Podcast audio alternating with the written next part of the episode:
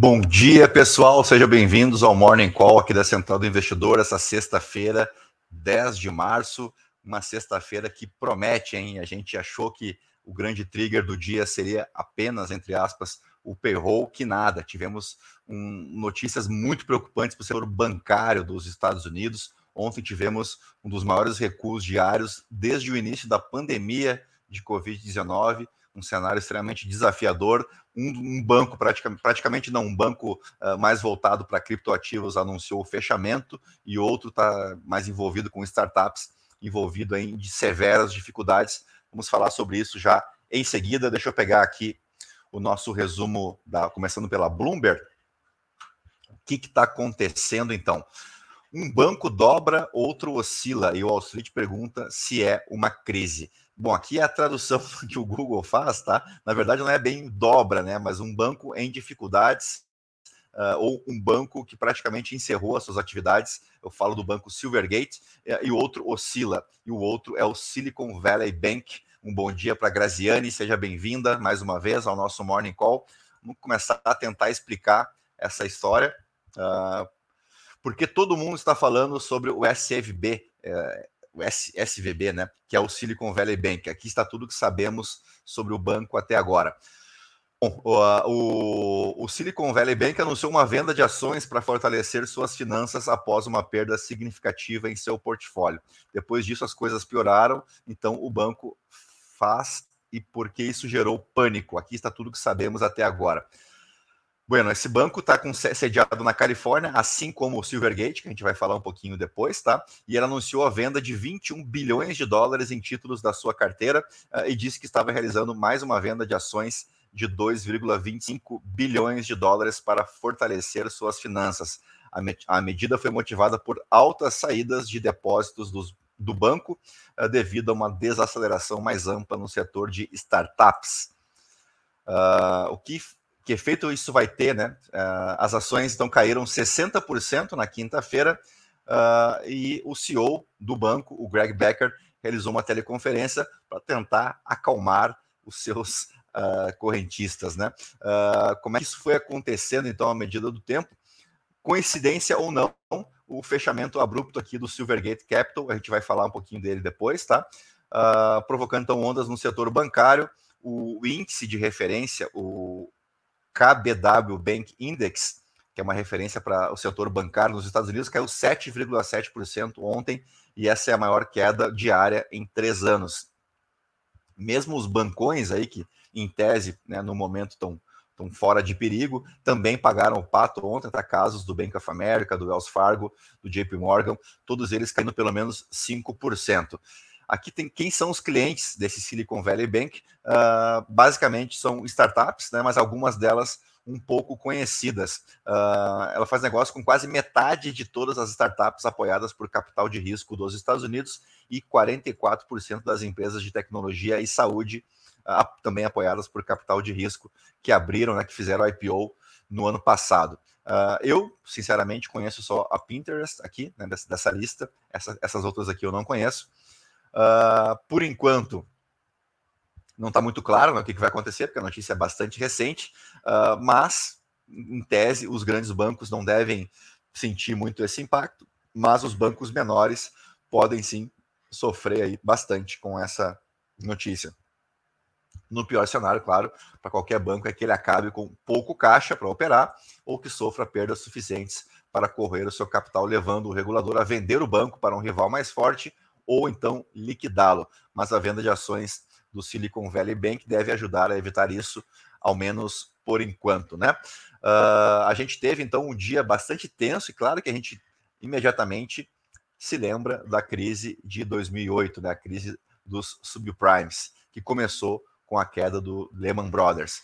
Vamos pegar aqui aqui você pode acompanhar no valor econômico a saga do Silvergate, banco ruiu após apostar todas as fichas no mundo da criptomoeda. Com a sobrevivência parecendo cada, cada vez mais inviável e sem um comprador à vista, o Silvergate afirmou que estava fechando suas portas encerrando um sonho do setor de criptoativos de uma década, que tornou o banco um player central enquanto o setor de criptoativos crescia. As ações da empresa chegaram a ser negociadas acima de 200 dólares em novembro de 2021 uh, e caíram ontem mais 21% para 3 dólares e 84 centavos.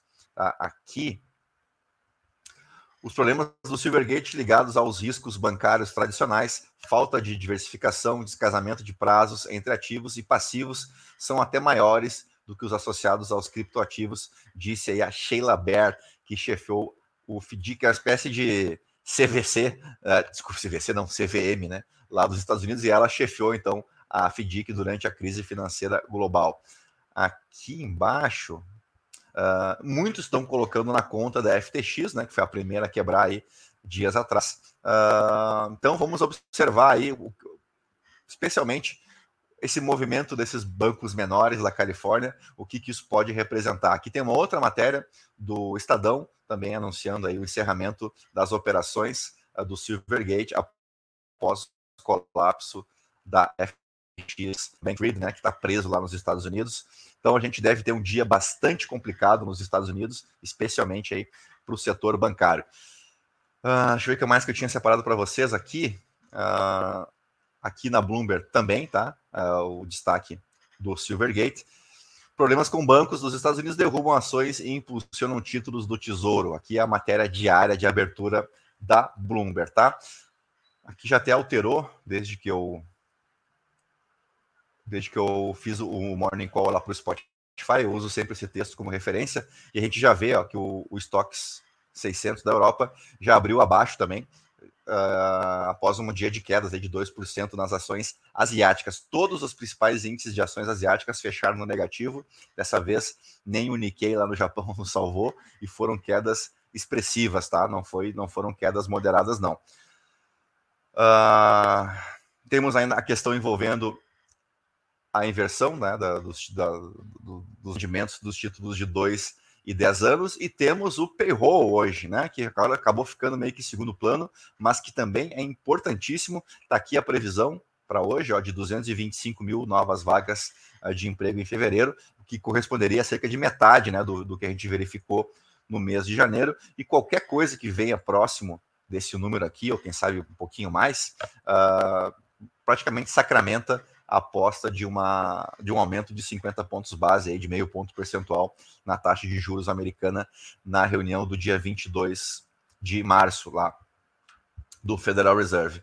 Uh, aqui no, no, nosso cenário doméstico, não temos nada assim muito de muita novidade. Temos o jantar do presidente Lula com o presidente da Câmara, né, o Arthur Lira, para falar um pouco sobre aquela fala do Arthur Lira há três dias atrás a empresários em São Paulo, né, onde ele falou sobre a estreita margem que garantiu a vitória do Lula na eleição de 2022 e sobre o fato de o governo não ter uma base forte na Câmara para aprovar projetos. Uh, e ele falou até de projetos simples, né, de, de projetos que precisam de maioria simples mais um, mas também, especialmente, de emendas, uh, emendas constitucionais, que daí você precisa de três quintos do Congresso. Uh, mais uma notícia aqui envolvendo inadimplência, um risco de crise de crédito aqui no país cada vez maior, né? A inadimplência e o endividamento bateram recordes no Brasil neste início de 2023. Aqui ainda a questão envolvendo as joias da família Bolsonaro enviadas pelo governo saudita. Uh, os paus mandados cediam a pressão na base, servidores diziam não. Eu acho que fica de lição nessa história aqui a importância do funcionalismo público, né? Todos os atores envolvidos nessa maracutaia aqui uh, ou são do Poder Executivo ou estavam ligados às Forças Armadas, o que é um negócio assim, muito triste, né? Mas isso aqui só não foi adiante porque funcionários de carreira com estabilidade nos seus empregos né, não deixaram que esse material saísse da sede da Receita Federal, cumpriram o seu papel republicano, vamos chamar assim, como a gente viu lá atrás, durante a pandemia, o irmão do deputado Luiz Miranda, né, que também é um funcionário público de carreira, que não permitiu que aquela invoice medonha lá da BioNTech viesse aqui para o Brasil, né? Uh, e que onde tinha ali, uh, tudo levava a crer que existia um pedido de propina ali de um dólar por vacina nessa, nessa vacina indiana. Então, sempre importante ter funcionários públicos de carreira, embora muita gente torça o nariz. Bom, é um dia bastante interessante para a gente acompanhar, tá? Então tem a questão envolvendo o payroll, mas tem essas questões agora envolvendo o setor bancário nos Estados Unidos, a gente precisa ficar de olho. Tivemos ainda a confirmação do mandato do Xi Jinping para mais cinco anos, é o terceiro mandato do Xi Jinping lá na China, não é nenhuma surpresa, né? Todo mundo já esperava por isso. Uh, e é isso. Hoje, com certeza, a gente volta para o call de fechamento, porque a gente vai, claro, reverberar aí uh, o resultado do payroll também vamos ficar de olho nessa questão envolvendo os bancos nos Estados Unidos. Então, eu queria desejar a todos um bom dia, na medida do possível, e a gente se encontra, então, mais tarde com o call do fechamento. Hoje eu a garanto, tá? Que sai, porque temos muito o que conversar. Uh, então, era isso, né? Eu desejo a vocês uh, um bom dia, bons negócios. Nos encontramos, então, mais tarde, tá? Uh, e era isso. Grande abraço, até mais. Tchau, tchau.